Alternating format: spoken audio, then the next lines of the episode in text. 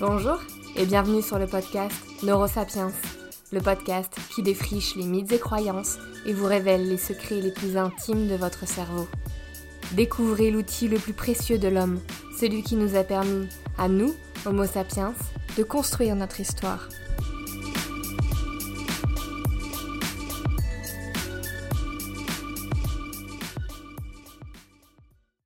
Hello hello, je suis ravie de vous retrouver cette semaine pour un sujet qui m'est extrêmement familier puisque c'est celui sur lequel je me suis spécialisée il y a quelques années. Je parle du stress. J'avais hâte de vous en parler dans un épisode et après 40 épisodes de Neurosapiens, et eh ben c'est chose faite aujourd'hui. Donc dans cet épisode, on va aborder plein d'informations hyper cool concernant le stress. Vous allez apprendre la réaction en cascade du stress dans le cerveau et dans le corps. Vous allez apprendre comment votre microbiote et votre alimentation peuvent vous provoquer du stress. Et vous découvrirez aussi que le stress est une question de perception. Pour finir, vous repartirez avec trois conseils pour apprendre à gérer votre stress. Bref, j'espère que vous êtes tout aussi enthousiaste que moi pour cet épisode parce que c'est parti.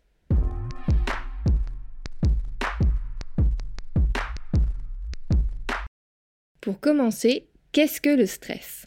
Le stress est une réponse physiologique déclenchée par l'organisme quand il fait face à un état de perturbation, que ce soit un danger réel ou une menace. On est stressé lorsqu'on a un examen important, après une rupture amoureuse, ou encore quand on entend un bruit hyper fort. Mais alors pourquoi stresse-t-on? À quoi ça sert à Homo sapiens? Le stress a une utilité concrète. Son objectif, c'est de garder le corps en alerte afin de le protéger contre un éventuel danger. Le stress naît pour nous aider à prendre les bonnes décisions pour atteindre nos buts en mobilisant l'énergie du corps de façon appropriée. Pour grossir le trait, tous les attributs cérébraux qu'on a gardés de nos ancêtres l'ont été pour trois raisons. 1. Parce qu'ils ont un but de reproduction, 2. car ils nous procurent du plaisir, et 3. parce qu'ils nous aident à survivre.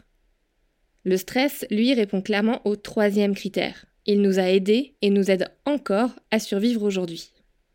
De plus, récemment, une étude menée par Jamie Whitehouse de l'Université de Portsmouth a découvert que montrer des signes de stress pourrait vous rendre plus sympathique aux yeux des autres et les inciter à agir positivement à votre égard, à vous aider. Dans cette étude, des évaluateurs devaient regarder des participants réaliser un entretien sans être préparés en amont, sans avoir été prévenus. Les participants dont l'attitude, les gestes, les comportements exprimaient le plus de stress étaient perçus comme plus sympathiques par les évaluateurs. Cette étude me rappelle la théorie avancée par certains chercheurs concernant les cœurs brisés. Rappelez-vous, dans cet épisode, je vous disais que leur théorie était qu'à l'instar des comportements du singe, la dépression suite à un cœur brisé avait une utilité. Ces symptômes agiraient comme un signal alertant l'entourage que la personne a de toute urgence besoin de soutien, sinon elle va mourir, entre guillemets bien évidemment. Les personnes déprimées finissent par accepter l'aide offerte par un tiers pour remonter la pente plus facilement, augmentant leurs chances de se reproduire plus rapidement.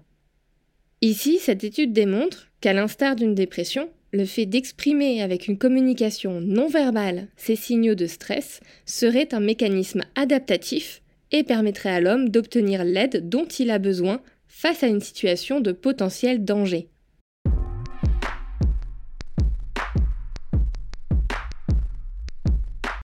Avant de rentrer en détail dans ce qu'il se passe dans le cerveau lorsque nous stressons, il y a un point hyper important que je dois aborder avec vous et qu'il faut garder en tête par la suite pour comprendre le rôle central que joue le cerveau. Aujourd'hui, on est formaté pour intégrer que le stress est mauvais pour nous, à l'instar des biais cognitifs qui sont soi-disant forcément mauvais pour nous. Alors que c'est faux. À faible dose, le stress est utile. C'est une réaction physiologique tout à fait naturelle de notre organisme. Cette réaction nous permet de trouver les ressources utiles pour venir à bout d'une tâche à accomplir ou pour affronter un danger. Sous l'effet d'un stimulus stressant, notre organisme se place en effet en état d'hypervigilance. Le cœur s'accélère, le système digestif se met en pause, les vaisseaux sanguins se contractent, la respiration devient plus rapide, etc., etc. En gros, le stress est là pour nous permettre de faire face à une situation délicate. L'élément qui est hyper important à retenir a été mis en avant dans une étude menée aux États-Unis sur 30 000 personnes durant 8 ans. Les personnes ayant subi beaucoup de stress au cours de l'année précédente avaient un risque de décès accru de 43%. Mais cela n'était vrai que pour les personnes qui pensaient que le stress était nocif pour la santé. Les personnes ayant subi beaucoup de stress mais qui ne le considéraient pas comme nocif n'étaient pas plus susceptibles de mourir. En fait, elles présentaient même le risque de décès le plus faible de tous les participants à l'étude, y compris des personnes relativement peu stressées. Le message important est donc le suivant.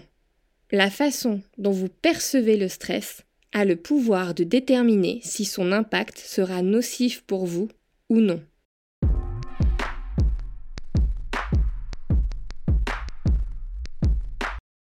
Maintenant, allons voir du côté du cerveau. Quelle est la réaction en chaîne du stress au sein du cerveau et de votre corps? Récemment, de nouvelles découvertes sont venues enrichir l'idée déjà bien précise hein, qu'on avait sur cette réaction en chaîne. En 2020, l'équipe de Kazuhiro Nakamura à l'université de Nagoya a identifié au sein du cortex préfrontal derrière votre front un groupe de neurones chez qui tout commencerait. En activant ce groupe de neurones chez les rongeurs, les chercheurs ont provoqué la fameuse réaction en chaîne du stress de l'organisme. Tandis qu'en bloquant l'activité de ces mêmes neurones, ils ont éliminé les symptômes de stress. Ce groupe de neurones se trouve plus précisément dans le cortex préfrontal ventromédian. Et cette zone, elle est connue pour processer les risques qui se présentent à nous et joue un rôle dans la régulation des émotions. En cas de stress, ce groupe de neurones prendrait en compte les signaux émotionnels et les risques et déciderait, en fonction de ce qu'il perçoit, s'il faut ou non déclencher une réponse physique de stress. Cette découverte, elle est cruciale parce que ce groupe de neurones semble être le point de départ précis de la réaction physiologique en chaîne du stress. Je vous disais juste avant que la perception qu'on avait des choses était importante. Alors peut-être qu'en parlant de perception, on tient vraiment une bonne piste pour apprendre à réguler son stress et ses conséquences physiologiques. Affaire à suivre. Ensuite, continuons sur notre réaction en chaîne. Ce groupe de neurones du cortex préfrontal décide qu'il faut déclencher une réaction physique de stress. La prochaine étape sera donc d'aller activer l'hypothalamus, une structure au cœur du cerveau qui met en branle toute une suite de réactions physiologiques. Si ce groupe de neurones dans le préfrontal semble décider d'activer une réaction physique, l'hypothalamus, lui, active réellement ces réactions physiques. Récemment, c'est l'équipe de Sophie Ugolini de l'Université d'Aix-Marseille qui a décrit avec précision cette réaction physiologique au stress. L'hypothalamus va activer le système nerveux dit sympathique. Ce système nerveux, c'est la pédale d'accélération de votre corps il va provoquer la sécrétion d'hormones de stress qui vont se mettre à circuler dans le sang et provoquer des réactions au sein des organes, comme l'accélération du rythme cardiaque et respiratoire, la contraction musculaire et des vaisseaux sanguins, la pause du système digestif, etc. Cette réaction en chaîne est primordiale pour faire face à la situation qui a été estimée suffisamment risquée ou dangereuse pour générer du stress. Cependant, si le stress dure, c'est-à-dire lorsqu'on passe à un stress dit chronique, ce dernier va avoir des conséquences sur l'organisme, souvent néfastes. En effet, le stress crée une sorte d'inflammation constante du corps, et une inflammation chronique génère des tonnes de problèmes de santé. Parmi ces conséquences, on retrouve des conséquences sur l'organisme, comme des troubles digestifs, des troubles cardiovasculaires et des troubles musculaires. Aussi, il faut savoir que normalement, le cerveau est protégé par ce qu'on appelle la barrière hémato-encéphalique. C'est une membrane qui entoure les vaisseaux sanguins irriguant le cerveau et qui permet de le protéger des infections portées par le sang. Mais en cas de stress chronique, une étude menée par Caroline Ménard en 2016 a montré que cette barrière devient perméable et l'inflammation peut pénétrer dans le cerveau. L'hippocampe, qui est une région essentielle pour la mémoire et l'apprentissage, est tout particulièrement vulnérable à ces inflammations. C'est pour ça que, lors d'un stress chronique, on voit régulièrement émerger des troubles de la mémoire et de l'apprentissage, ainsi que des troubles de l'attention, des difficultés à prendre des décisions, et une baisse de la flexibilité cognitive.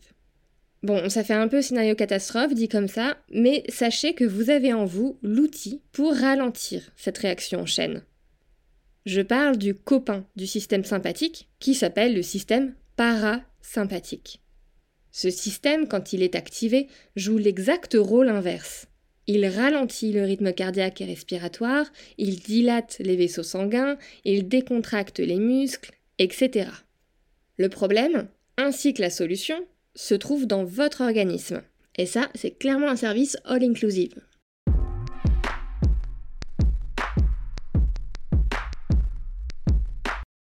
Le dernier point que j'aimerais aborder sur le stress dans cet épisode, c'est son lien avec notre ventre. L'épisode qui s'appelle Celui qui était ce qu'il mangeait est l'épisode qui récolte le plus d'écoute. Donc je crois deviner que le lien ventre-cerveau est votre sujet de prédilection. Donc comme l'engouement est partagé, je me permets de faire un petit topo de nouveau ici.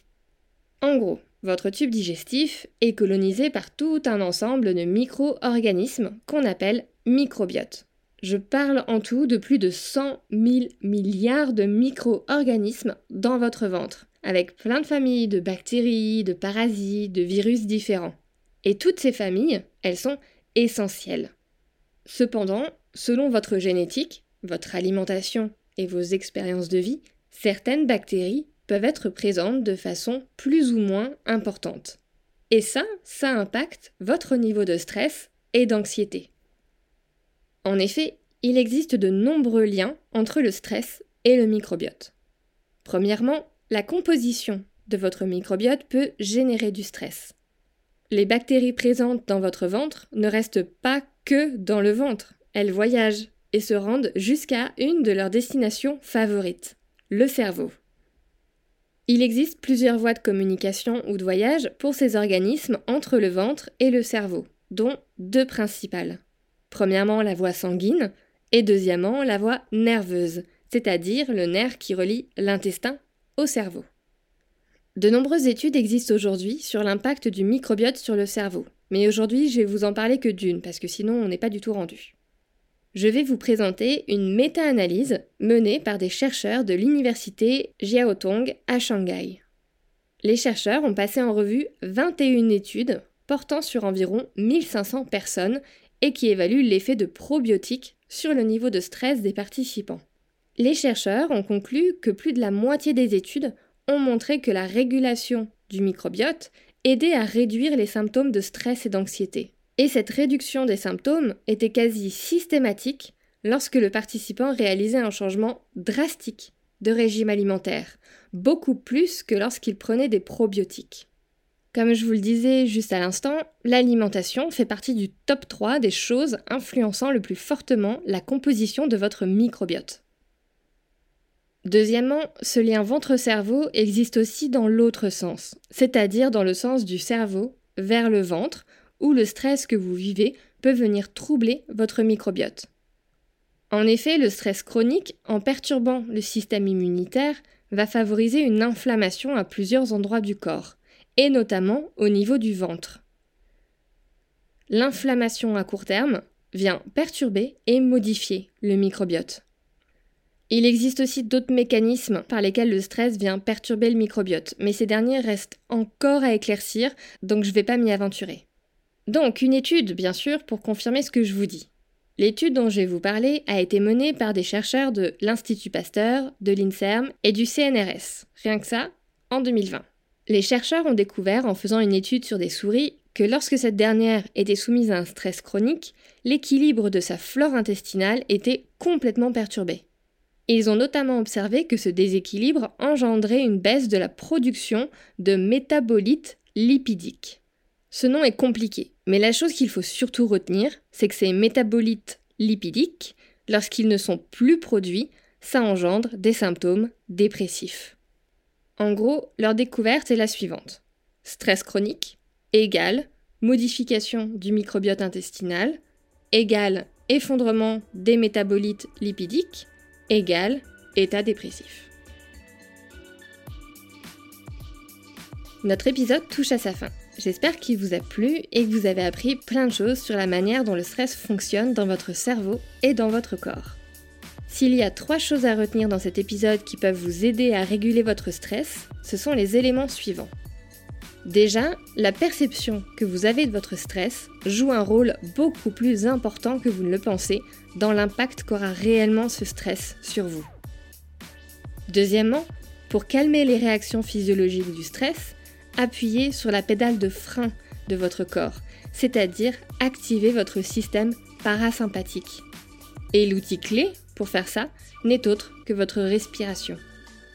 Et enfin, troisièmement, ne sous-estimez pas le rôle de votre alimentation dans vos manifestations de stress et d'anxiété. C'est tout pour moi, je vous souhaite une belle semaine et je vous dis à dans deux semaines. Et n'oubliez pas, si vous souhaitez soutenir Neurosapiens, vous pouvez vous abonner sur Apple Podcast et Spotify et laisser 5 étoiles et un commentaire. Merci beaucoup pour votre soutien.